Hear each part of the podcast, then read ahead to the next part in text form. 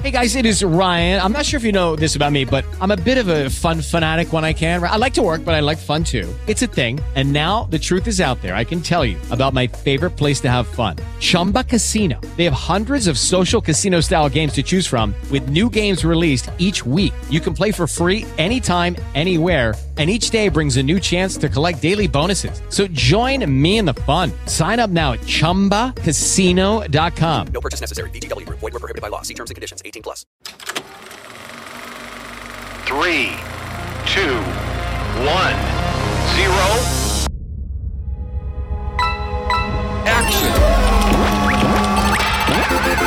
Ignition sequence start. Wanna geeks.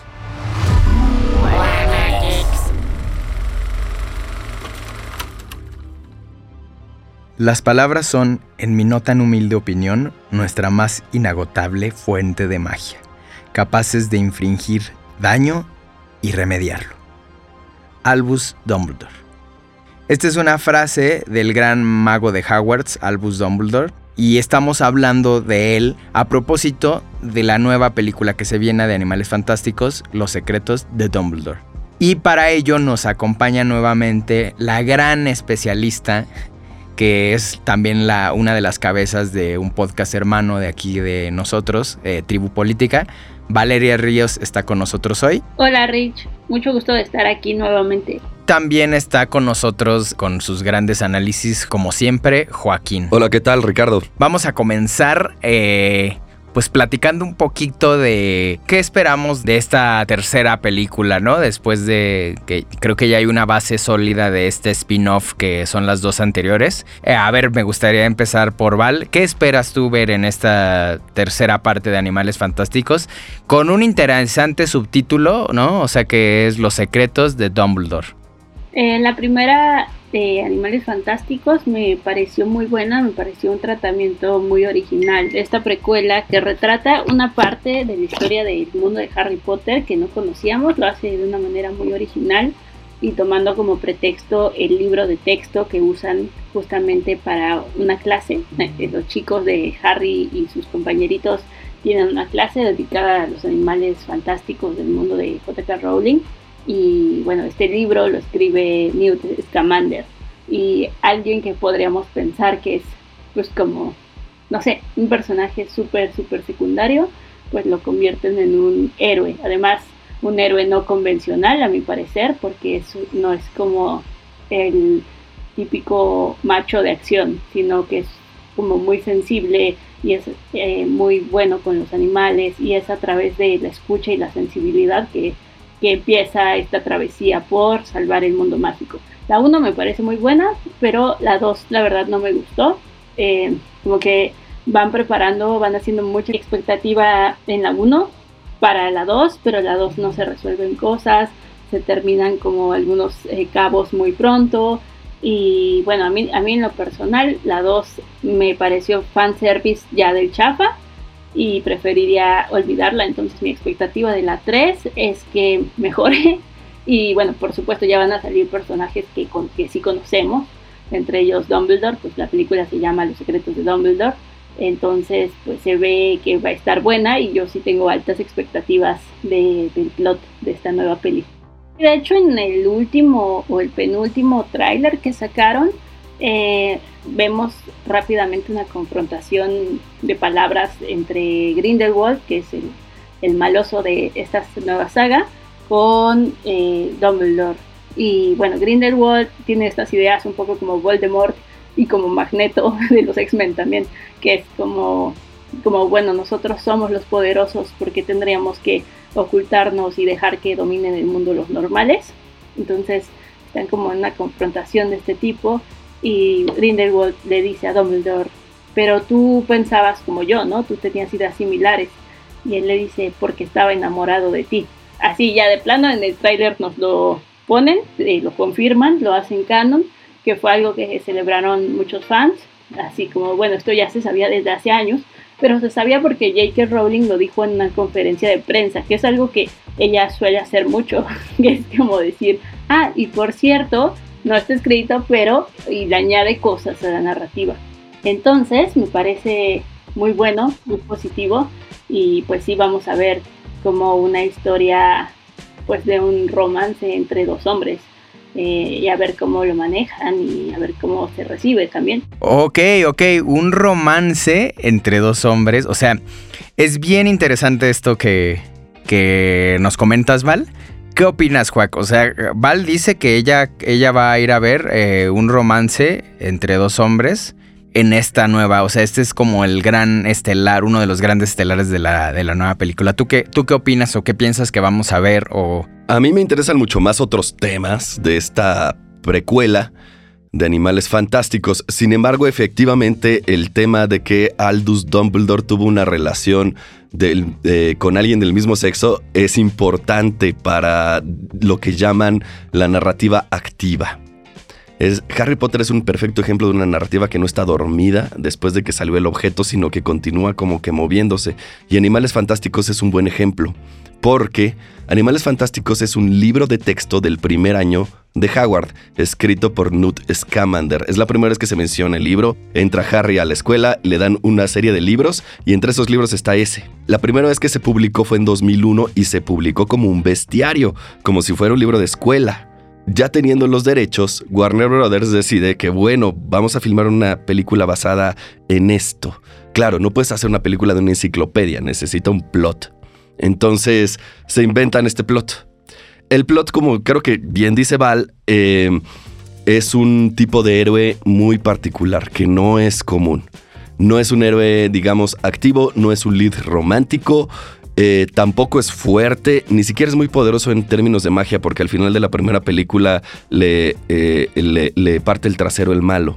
Al revés, es una persona socialmente awkward, ¿no? Incómoda, que se comunica muy bien con los seres fantásticos, pero muy mal con las personas. Y de hecho, toda interacción con las personas le, le agobia un poco. Y creo que eso es muy interesante en términos, pues, geeks. Tener Claro. un héroe que no es el campeón, de, el coreback del, del equipo de fútbol. Claro, a lo mejor te habla más a ti y es más como tú, a lo mejor. Ajá, ahora, ahora, referente a la trama gay, a mí me preocupa un poco que, a- aunque claro es de celebrarse que haya una relación homosexual en el centro de la trama, es de celebrarse porque es nuevo, porque además viniendo de J.K. Rowling eh, no es tan esperado. Eh, el problema es que toda esta relación homosexual está planteada como un error como una vergüenza gigantesca para Dumbledore, algo que quiere ocultar y algo de lo que debería estar avergonzado porque su, su pareja es un nazi. Claro. Eh, entonces, creo que eso está mal. Oye, pero fíjate, Juac, a mí yo veo varias cosas, ¿no?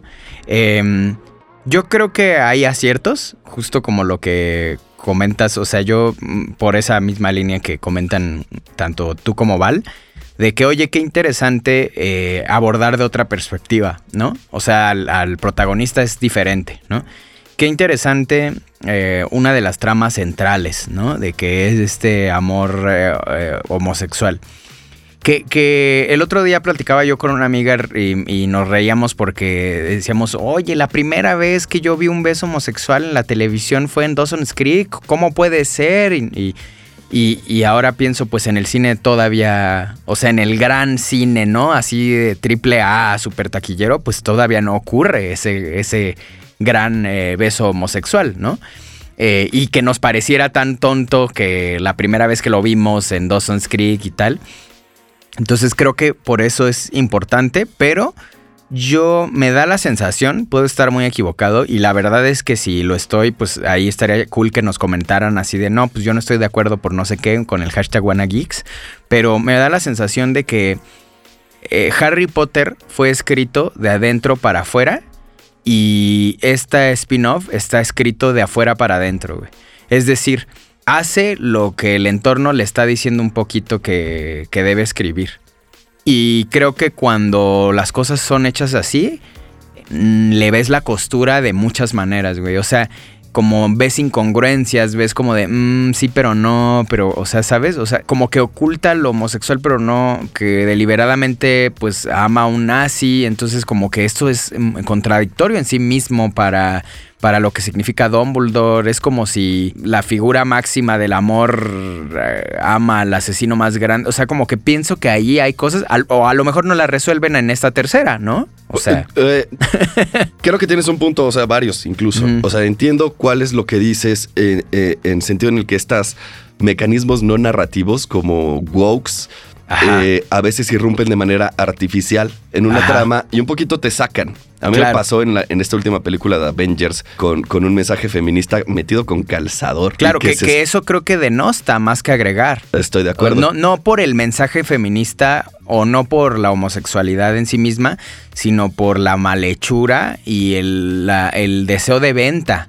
Y se siente ¿No? poco sincero Ajá. y más bien como algo que te están requiriendo que metas y que no hubieras metido si no te lo requerían. ¿no? Ajá, o sea, eso es un poco... eh, no contra los argumentos que quieren meter, que creo que justo todos aplaudimos y estamos muy de acuerdo, ¿no? Finalmente te digo que está enmarcado como algo perverso y vergonzoso. Claro. O sea, ese, eh, los secretos de Dumbledore pudo haberse llamado el error de Dumbledore, ¿no? Eh, y creo que eso es lo grave, en realidad. Ya, ya, ya. Sí, es, es interesante cómo lo, lo, lo concibes. Y sí, exacto, es como de. Ok, avergüénzate, ¿no? Ajá. De esa parte tuya. De esa que- parte tuya. Qué, qué loco, qué loco. Y, y- y cabe resaltar, pues, que sí está, sí está escrita por Rowling. O sea, de hecho, ella se estrena como guionista. Que es este co-guionista, ¿no? O sea, tiene ahí ayuda, pero sí, sí se supone que está escrita por ella. Ya esta última película se libraron de dos eh, pesos que yo creo que sentían que estaban, eh, que estaban estorbando en su franquicia, que son Johnny Depp y J.K. Rowling. Entonces ya no aparecen en los créditos ni en la pantalla.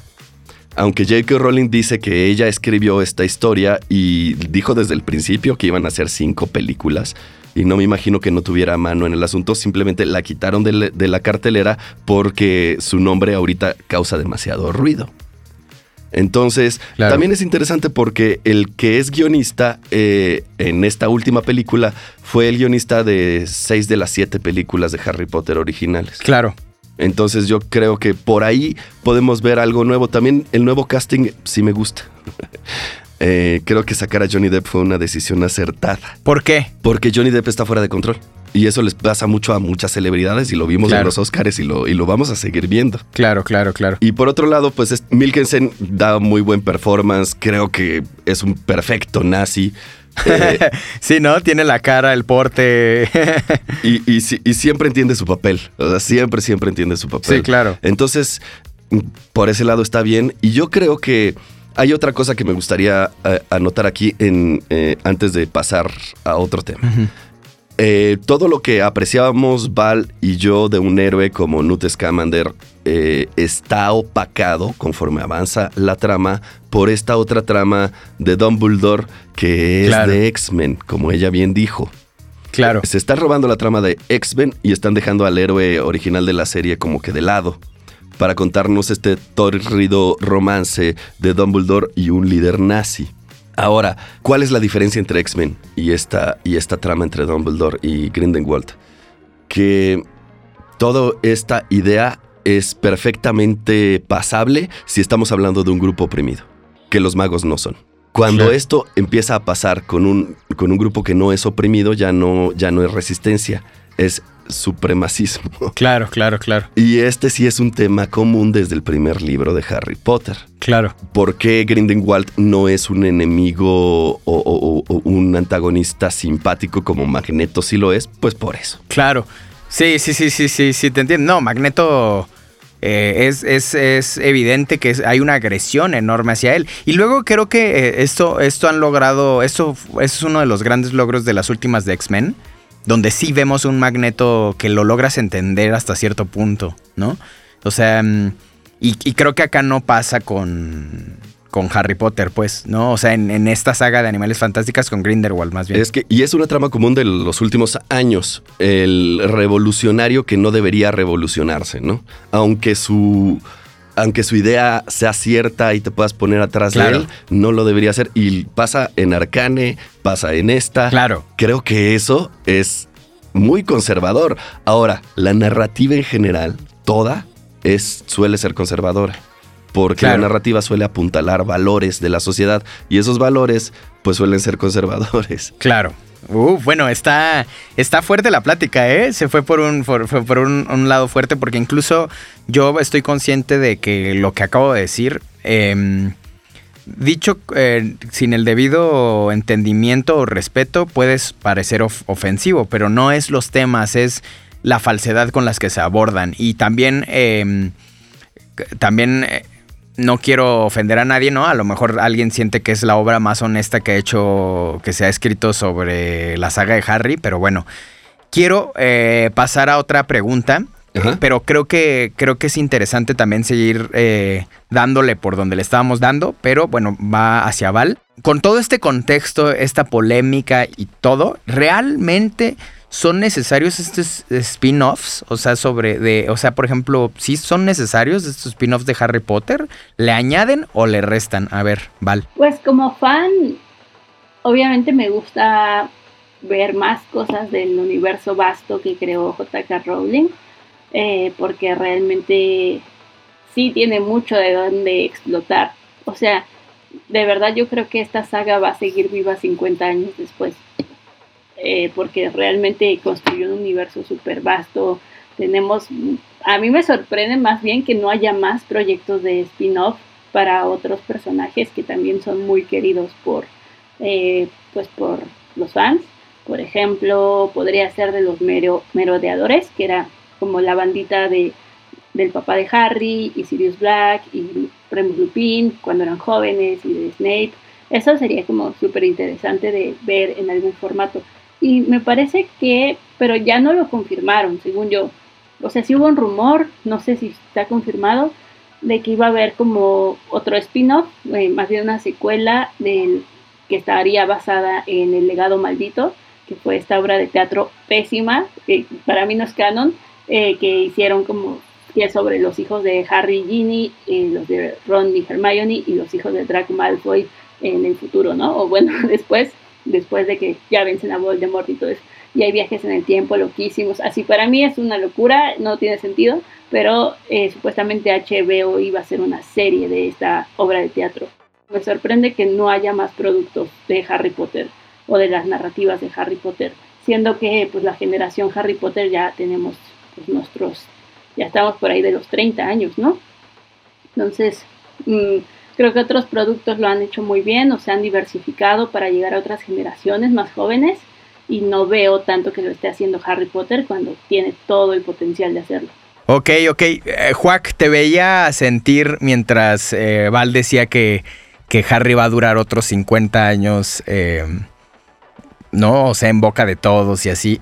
Entonces, eh, ¿tu opinión es si estos spin-offs aportan o es por la trascendencia de la obra principal o qué opinión te merece eh, eh, estas eh, series que se pretenden hacer, estas, estas nuevas sagas dentro del mismo mundo? ¿Qué, qué- qué opinión te merece, Juan? Bueno, hay todo un libro de Rebecca Williams que se llama El fandom post-objeto y que habla precisamente de cuando estas narrativas siguen vivas a pesar de que la cosa está terminada hace mucho.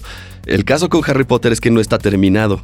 Hay todo un equipo que se llama Pottermore tratando de sacar más y más y más contenido. Ahora, a tu pregunta, yo creo que sí, la propia obra original da muchísimo, pero muchísimo. Claro. Es mucho más lo que insinúa que lo que dice. Entonces yo creo que sí el universo se puede expandir y no solo eso, sino como, como es una narrativa para niños, está un poco hecha para que el niño se pueda situar en el lugar Claro. eh, en el que están describiendo. Y e- esto mismo pues es, es- es obviamente un, un germinal de mucha fantasía. Yo creo que tiene para mucho, mucho, mucho más. Estas películas van a ser cinco, todavía no han acabado y no creo que acaben aquí. Ah, yo creo que es una narrativa muy importante para la época, esta de Animales Fantásticos, pero estuvimos hablando de otra, porque hay otra, que es la obra de teatro The Cursed Child, se llama. Claro. Y habla sobre los hijos de los protagonistas de la serie original. En esta serie, el hijo de Harry se entra en Slytherin, el sombrero lo mete en Slytherin y se vuelve el mejor amigo del hijo de Draco Malfoy. Claro. Eh, de alguna manera dándole de nuevo en el clavo al tema original. Harry Potter nace en el seno de una familia conservadora en un país conservador. Eh, en una sociedad además pues monárquica y jerarquizada. Y entra a esta escuela de ricos porque tiene una herencia. Claro. Entonces el conflicto de Harry durante toda la obra es, mm, ¿no seré yo nazi? Es, ¿No seré yo de veras conservador? Es el miedo a ser primero como sus papás adoptivos y después como esta sociedad ultraderechista que encarna Draco Malfoy en la primera película y que luego toma más protagonismo en las demás. Ah, ok, o sea, a ti sí te, sí te gusta o, o te llama la atención o se te hace valiosa la... Se me hace muy valioso y se me hace muy valioso para hoy en día. Claro. Eh, y yo creo que tiene mucho más que dar. Eh, por supuesto, no solo cinco películas más, va a haber más porque hay un equipo dedicado a eso. Pero sí, yo creo que sí es importante para el, el día de hoy. Eh, el hecho de que hayan hecho Scamander un poco al lado para, para centrarse en eso me parece que también es importante por esto mismo. ¿Y cuál es el problema aquí? Que Harry en realidad no tiene una ideología opuesta. Eh, su, su antifascismo es nada más antifascismo, no es una propuesta alternativa. Y esto es muy común en la ideología liberal, que no saben muy bien en qué creen. Claro. Entonces, y también creo que también es sintomático de todos estos temas eh, eh, eh, de inclusión que se van metiendo de manera un poco torpe. Claro. O sea, sabes que está bien, pero no sabes por qué. Oye, pero fíjate qué interesante. Aquí tú nos diste unas. eh, un par de. como las entrañas de lo que quiere explicar en esa obra. Pero a ver, Val, tú nos dijiste que no. que no te había gustado. A ver, explícame tantito por qué dices que no te gustó. Tiene como demasiado esto de Deus ex máquina, Deus, Deus ex máquina, es muy oportuno, ¿no? Todo, eh, pues sí, tiene viajes en el tiempo muy convenientes, como que Voldemort revive, no, o sea, algo como rarísimo, cosas que nunca fueron mencionadas de pronto así de, no, sí, sí pasó esto. A mí, a mí no me parece, a mí no me gusta, pero quienes, eh, la gente que conozco que han ido a ver la obra de teatro, em, pues dicen que sí está muy padre. Pero bueno, yo, yo leí como, o sea, yo leí el guion y dije, qué locura. Pero, pero bueno, yo. A mí me parece que la obra de teatro eh, podrá tener sus problemas gigantescos y cosas como las que mencionas, pero creo que es una expansión interesante, como sea. Eh, creo que el, universo de, Harry Potter se debería seguir expandiendo. En cuanto Hello, it is Ryan, and I was on a flight the other day playing one of my favorite social spin slot games on chumbacasino.com. I looked over the person sitting next to me, and you know what they were doing? They were also playing Chumba Casino. Coincidence? I think not. Everybody's loving having fun with it. Chumba Casino is home to hundreds of casino style games that you can play for free anytime, anywhere even at 30,000 feet. So sign up now at ChumbaCasino.com to claim your free welcome bonus. That's ChumbaCasino.com and live the Chumba life. No purchase necessary. VGW Group. Void were prohibited by law. See terms and conditions. 18 plus. With Lucky Land slots, you can get lucky just about anywhere. Dearly beloved, we are gathered here today to. Has anyone seen the bride and groom? Sorry, sorry, we're here. We were getting lucky in the limo and we lost track of time. No, Lucky Land Casino, with cash prizes that add up quicker than a guest registry. In that case, I pronounce you lucky. Play for free at LuckyLandSlots.com. Daily bonuses are waiting. No purchase necessary. Void were prohibited by law. 18 plus. Terms and conditions apply. See website for details. a lo del plot, eh, dicen hay saltos en el tiempo. Sí es cierto, pero de eso se trata la tercera película, ¿no? Eh, Claro. eh, hay saltos en el tiempo y todo el asunto. sí, sí es cierto, ¿no? Luego, Qué luego- injustos ahora Ajá. desvalidarlo en, ¿no? Sí, sí, sí, tienes razón. Ajá, y luego a veces eh, las películas están tan cargadas que se nos olvida, ¿no? Se nos olvida Claro. que en la cuarta película Harry Potter pelea contra un dragón. Porque todos estamos centrados en el asesinato de Cedric Diggory al final de la película. Y fíjate que a mí me pasó al revés. Yo como no le entré desde tanto cariño a la saga, yo sí vi todas estas cosas. Que ahora los que no, los que amaron la saga y ya los spin-offs no los ven con tanto cariño, también las ven, pero híjole, perdón, pero también estaban en Harry Potter las sagas originales. ¿no? Claro. sí. Estamos rompiendo los corazones, pero sí estaban. Y, y sí se contradice, ¿no? Sí, o sea, la sí, nueva película se contradice mucho con la saga original. Claro, claro. Mucho, mucho. Claro. Eh, pero eh, la obra no tanto, ¿eh? La obra en realidad no tanto. Sí entiendo, o sea, sí entiendo cuál es la queja. Y no ha habido una adaptación acá en Latinoamérica de, de The Corset Child. Estaría interesante verla, pero no somos muy teatreros aquí en México. Claro, sí, estaría interesante verlo, pero y, tal, tal cual lo estás diciendo, pero no somos muy trateros en México. Es, es afroamericana, ¿no? La, aquí Hermione, eh, la protagonista. Eh, ¿Qué opinas de esto, Val? Sí, me parece que era africana, no me acuerdo si era de Sudáfrica o de Suazilandia, bueno, de un país eh, al sur de África. Sí, escogieron una actriz africana de tez negra y JK Rowling nuevamente en una conferencia de prensa dijo, pues yo nunca dije el color de piel de Hermione, ¿no? O sea, en mis libros solo hablo de que tenía el pelo así como súper frizz con super frizz y de que era tal o cual, o sea, había ciertas eh, cualidades físicas, pero no, pero aseguraba que no decía eso. Y hay muchos fans como que tampoco les pareció y sacaban fragmentos, ¿no? Así de que decían como, y la piel pálida de Hermione en- enrojeció, o cosas así, que decían, o- claro, no está mal y en pro de la diversidad, y obviamente está bien, a lo mejor J.K. Rowling solo quería como adaptarse a los tiempos y a mí me parece algo positivo, pero pues hay mucha gente ya le empezó a cuestionar esta costumbre que tiene ella de, de reescribir sus libros yendo a entrevistas y, y, y ahí preguntarse, oye, pues cuál es como el límite, ¿no? Porque lo de Dumbledore fue algo tomado muy positivo, lo de la sexualidad de Dumbledore, pero, pero esto de la tez, por, pues por motivos racistas, yo me imagino, pues ya ahí no fue tan bien aceptado. Pero es algo que suele hacer J.K. Rowling. Y, y al principio con ciertas cosas sí pega y con otras no. Y a ver, ya encarrerados, Val, y en los temas LGBT, ¿qué nos hace falta ver o qué estaría padre, eh, digamos, atestiguar en la saga de Harry Potter? Eh, por ahí leía un, un hilo en Twitter hace rato que decía, porque bueno, J.K. Rowling es una persona eh, que tiene una postura pues un poco en contra, o mucho en contra de las mujeres trans. Entonces, eh, ella está muy a favor de esta idea que se ha propagado, eh, que le llaman el borrado de mujeres, o que las mujeres eh, trans están borrando a las mujeres en ciertos ámbitos, al dar una cuota, bueno, al al promover estas leyes donde hay una discriminación positiva a favor de las mujeres trans que se le está quitando entonces espacio a las mujeres. Esto es lo que argumenta J.K. Rowling y otras mujeres que piensan como ella.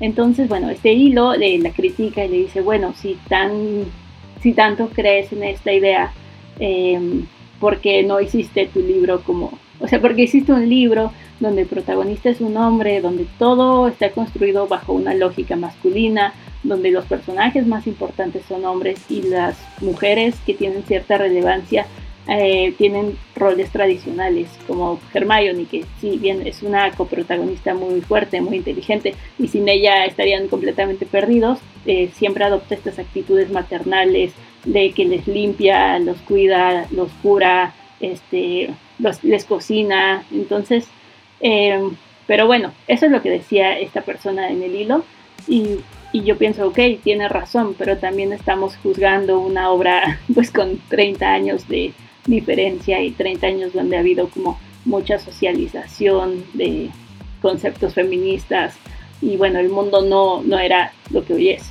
en los 90. Entonces creo que, pues creo que sí, Rich, podría pasar algo así con, con el tema LGBT, pero yo creo que sí da para más porque, eh, te digo, tiene muchísimos personajes. Eh, desde todo tipo, adolescentes, viejos.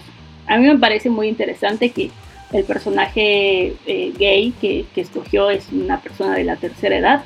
En la película pues lo vamos a ver como un joven, más o menos joven adulto. Y bueno, bueno, me pareció interesante cómo plantea, cómo planteó al principio un, un hombre gay de la tercera edad. Pero bueno, tiene muchos personajes y yo creo que sí, eh, te digo, esta saga todavía tiene para dar más. De Animales Fantásticos faltan, con esta que se estrena, dos películas más. Entonces, pues yo creo que vamos a seguir viendo más diversidad en las historias. Lo realmente interesante sería si algún momento va a haber algún personaje transexual. Eso sería el reto de, o eso sería lo que yo creo que confrontaría a J.K. Rowling. A ver, Juac, ¿tú qué opinas de esto? Vi, que hiciste un gesto como de... Como que te hizo eco, pues, eso que dijo Val de un personaje trans. ¿Tú qué opinas? Eh, que sería muy interesante. Como ya dije en algún episodio anterior, me parece que ya hay personajes que tocan tramas así en, en Harry Potter, tramas de identidad. Eh, hay un profesor que es un hombre lobo. Eh, el propio Harry está luchando con su identidad. Eh, entre ser el, el héroe de la profecía o ser el heredero de Slytherin. Eh, entonces a mí me parece que ya estas dualidades ya existen pero que en la mente de la autora no están como que muy bien solidificados. Y como ya dije antes, a veces los liberales no saben muy bien en qué creen, pero yo creo que muy en el fondo eh, la autora cree en la reconciliación de esas dualidades y, y- además en seguir tu propia identidad y tu propio camino, a pesar de que eh, políticamente a lo mejor tenga otra postura. Eh, pero sí, yo creo que los temas trans están en Harry Potter desde el principio. Y, y es que, sa- ¿sabes? Yo creo que mm, Rowling tiene ideas como muy bellas en cuanto al autodescubrimiento, el seguir tu camino, en cuanto no, no ser, no discriminar y así. Pero, no sé, en los últimos, o sea, yo, yo creo que el, el gran, em, como la, el gran tema ahorita con ella es que en los últimos años como que no se ha dado cuenta de lo cerrada que está en, en estos caminos que al final la vuelven. Más allá de estar de acuerdo con lo que dice ella o no, ¿eh? Pero, o sea, yo, yo lo que veo es, está tan cerrada en estos temas que al final la vuelven aquello contra lo que combatió. O sea, así con todas las palabras, ¿eh? Entonces, creo que la enseñanza aquí eh, es de muchas capas porque no te das cuenta cuando tú eres el malo de tu propia historia, ¿no? Oh, Y, y creo que de verdad no te das cuenta. O sea, a veces lo decimos bien a la ligera. O sea, a veces eh, decimos, ay, güey, ¿no? Eh, sí, no, no todo mundo, eh, eh, no es de buenos y malos, y, pero uno siempre cree que uno es el bueno. Uno siempre creo, sí, sí, no es de buenos y malos. Rusia invadió, pero no es de buenos y malos. Estados Unidos, pero no es de buenos y malos. Pero tú sí crees que tú sí eres el bueno. Y creo que es lo que pasa con los grandes malos de la historia, güey.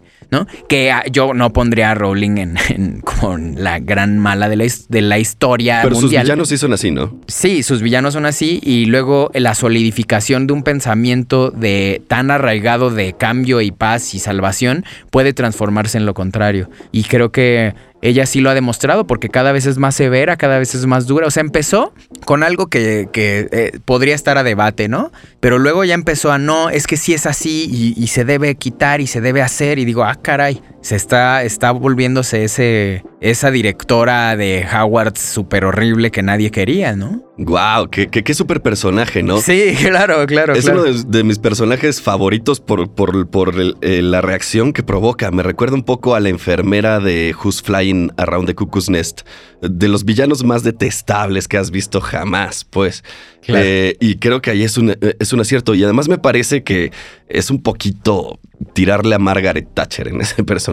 Claro. Eh, eh, vamos a hablar un poco de eso. Me parece muy interesante porque ella escribió, y vamos a ser muy sinceros aquí, ella escribió en los noventas una serie de novelas que son todas blancas y heterosexuales.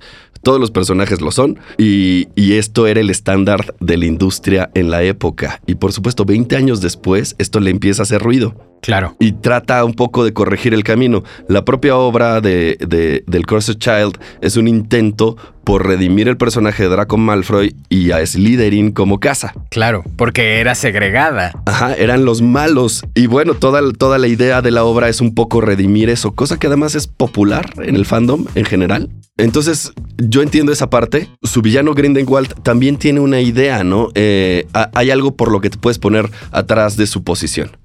Sin embargo, es un supremacista.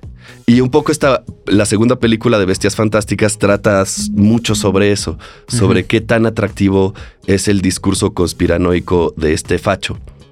Y cómo personas que además pues, eran héroes en la película anterior se ponen de su lado. Eh, el fascismo funciona eh, como el enemigo Pokémon del que hablaba Zizek. Necesita, y como la propia brujería, necesitas saber ciertas cosas para notarlo, porque si no es como cualquier otra persona. Claro. Pero Sí, no, claro. Tienes que notar que en realidad es una bruja, o en realidad es un comunista, o en realidad es un fascista. Aunque Sí. sea tu vecino. Ah, eso es interesante, eso es interesante lo que estás diciendo. A lo mejor tú eres el, lo que volvemos, ¿no? Tú eres ese gran enemigo del que te debes de cuidar. eso es interesante.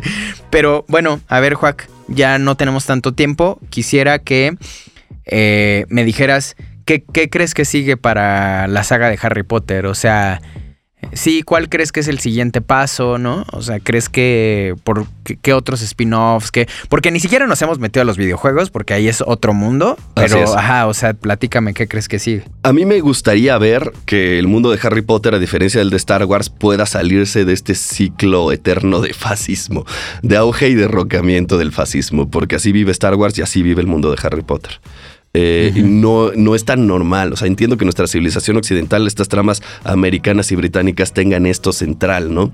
Y como dije anteriormente, es muy importante para el mundo de hoy. El hecho de que esté ambientada en los 20, 30 y que saque, no, no hable del fascismo con sus propias letras, con su nombre, pues, pero sí trata de eso. Creo que es importante para el mundo de hoy, para la Europa de hoy, eh, el estar atentos sobre ciertas actitudes que pueden sonar además lógicas, pero que en realidad es una lógica perversa. Eh, yo, eh, a mí me gustaría que se saliera de eso, aunque creo que es un tema importante hoy y yo creo que tiene mucho futuro, mucho, mucho futuro. Vamos a, a hablar de esta serie en otros episodios de Wanna Geeks, te lo adelanto. Ah, seguramente. Y de hecho, por ejemplo, tenía un, un- Tengo un amigo que hizo su, su tesis de maestría en filosofía en Inglaterra sobre si Harry Potter era o no un clásico y, y qué hace a un libro o a la literatura un clásico, ¿no? Oh. Estaría padre poder invitarlo a él este, más adelante cuando salga otro tema que, como dice, seguro saldrá. Y a ver, quiero escuchar qué, qué nos dice Val que sigue para Harry Potter. Bueno, aquí hay que aclarar que los remakes y los spin-offs y todo, o sea, ha sido una saga multiformato. Eh, les contaba hace rato pues de que ha habido una obra de teatro, eh, hay otras películas además de las de Harry Potter, eh, pero sobre todo hay libros. Entonces tenemos eh, este de Animales Fantásticos, empezó siendo un libro, les contaba que es un libro de texto, pero que Rowling decidió escribir y hacerlo físico y venderlo. Yo tengo una copia y la quiero muchísimo, donde es como realmente un animal, un bestiario. Entonces eh, pone así como cada animal, tiene algunos dibujos, algunas indicaciones y, y está como, eh, no sé si lo has visto Rich, pero tiene como apuntes de Ron y de Harry, entonces en los márgenes, así como pues... Entonces está súper bonito. eh, junto a ese o por meses muy cercanos salió Quidditch a través de los tiempos, que es sobre este deporte mágico. También después, años después, sacó el de los cuentos de Beatles del Bardo, que es un libro muy importante para el libro 7, para la conclusión. Es un libro de cuentos infantiles, pero del mundo mágico, así como para nosotros es, no sé, Cenicienta, Hansel y Gretel, es, son, son los mismos, pero del mundo mágico en esta lógica. Entonces, em, así como estos libros son mencionados dentro de la saga de Harry Potter, hay otros libros que también son mencionados y que no están. Entre ellos, o sea, no existen físicamente, pero si existieran, los fans nos volveríamos locos. Por ejemplo, la historia de Hogwarts, eh, que es un libro que siempre se está mencionando sobre cómo se funda Hogwarts y como pues, la historia, 100 años, ¿cómo se llama? Mil años de magia. Otro que habla sobre pues las rebeliones del mundo mágico. Ese estaría muy bueno tenerlo. Realmente la historia de Harry Potter es muy vasta. Realmente eh, Rowling creó un mundo paralelo al nuestro donde eh, hay toda una historia. Lo, como lo más que sabemos es que ocurre como mil años, o sea, lo que más tenemos detalles, como mil años antes de que empiece lo de Harry Potter, que es cuando se funda Hogwarts y todo este rollo, pero también eh, sigue como un paralelismo a cuando fue el medievo, luego la casa de brujas, y así va desarrollando como, como si, si realmente existiera un mundo paralelo donde todos los acontecimientos de nuestro mundo tienen que ver con ese mundo y las decisiones que se tomaron en ese mundo. Eh, esto lo vemos también muy claramente en estas películas de animales fantásticos, donde es en el periodo entre guerras, entre la Primera y la Segunda Guerra Mundial. Entonces, pues vemos un mundo así. Pero, por ejemplo, Animales Fantásticos 1 es muy clara en este tema, es cuando va Newt a Estados Unidos y hace como una fábula de la segregación racial con la segregación mágica. Entonces ahí sí tiene como sus buenos toques, eh, su, sí, su encanto, su crítica social, que a pesar de que Rowling hoy en día está muy cancelada, eh, pues Harry Potter pues sí es una crítica social en el fondo es sobre el racismo, sobre el clasismo y sobre el miedo a la, a la diversidad, aunque irónicamente pues Rowling hoy sería tal vez más del bando de los de los por decirlo de alguna manera. Antes de pasar a nuestras conclusiones, quiero dar unos datos curiosos y es que eh, Newt Scamander no solo escribió el libro de animales fantásticos del que se menciona en la saga, sino que además fue estudiante de Hogwarts y formó parte de la casa Hufflepuff, ¿no? O sea, para aquellos que, luego sienten, no se sienten dignamente representados, pues eh, ahí está Newt Scamander, creo que es un gran protagonista.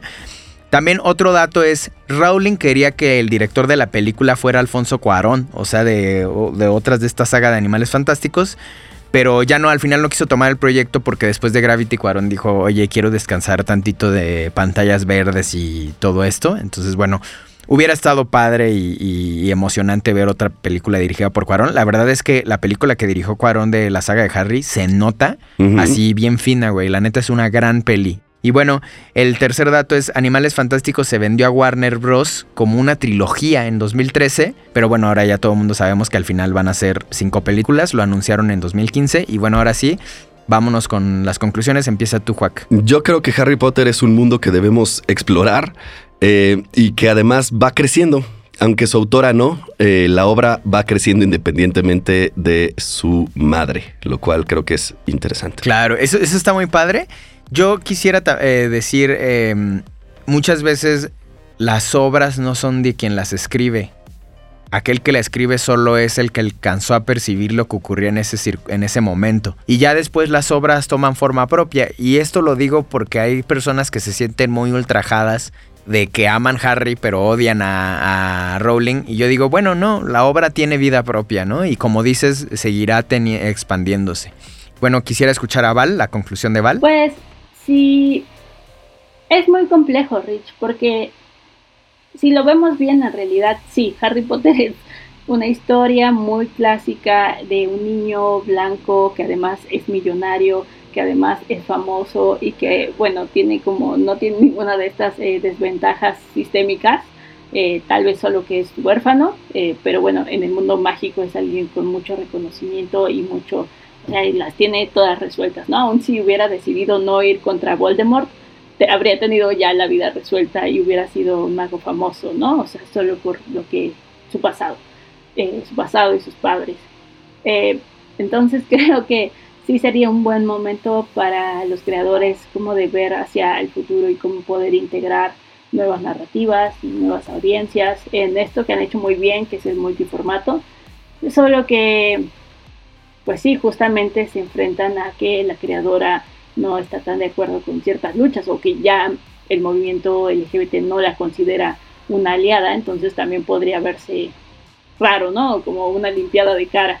Lo de Dumbledore a lo mejor viene bien ahora y también porque ya lo sabíamos años antes, antes de que eh, Rowling sacara esta cara transfóbica, pero si lo quisieran hacer a futuro y no sé, dijeran de pronto, bueno, em, no sé, em, Sirius Black era bisexual o algo así, ya se vería raro, ¿no? Sí se vería como una limpiada de cara, aunque sí es necesario tener estas narrativas.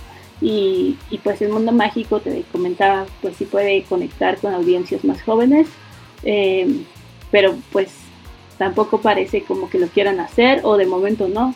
Animales Fantásticos es una película completamente adulta, eh, si es para como seguir a esta generación de fans que vieran a Harry crecer.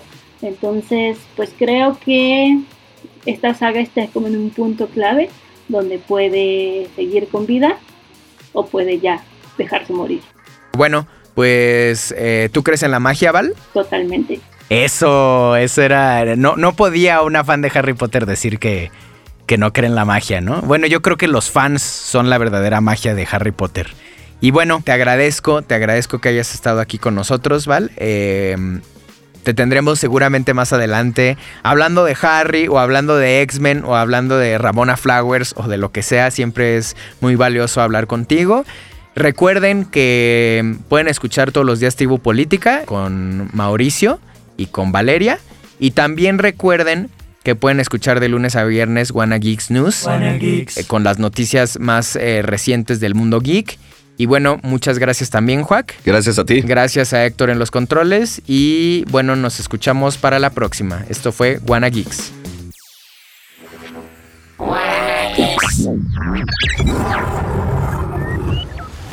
Suscríbete a Guana Geeks, una producción original de Audiocentro.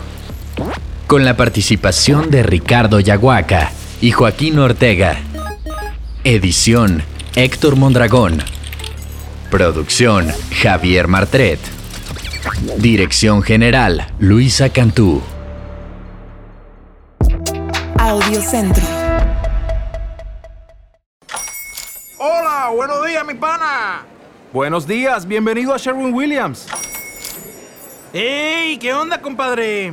¿Qué onda? Ya tengo lista la pintura que ordenaste en el ProPlus app. Con más de 6.000 representantes en nuestras tiendas listos para atenderte en tu idioma y beneficios para contratistas que encontrarás en aliadopro.com. En Sherwin Williams somos el aliado del PRO.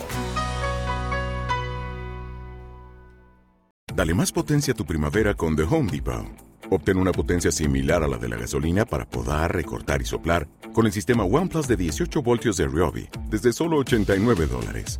Potencia para podar un tercio de un acre con una carga.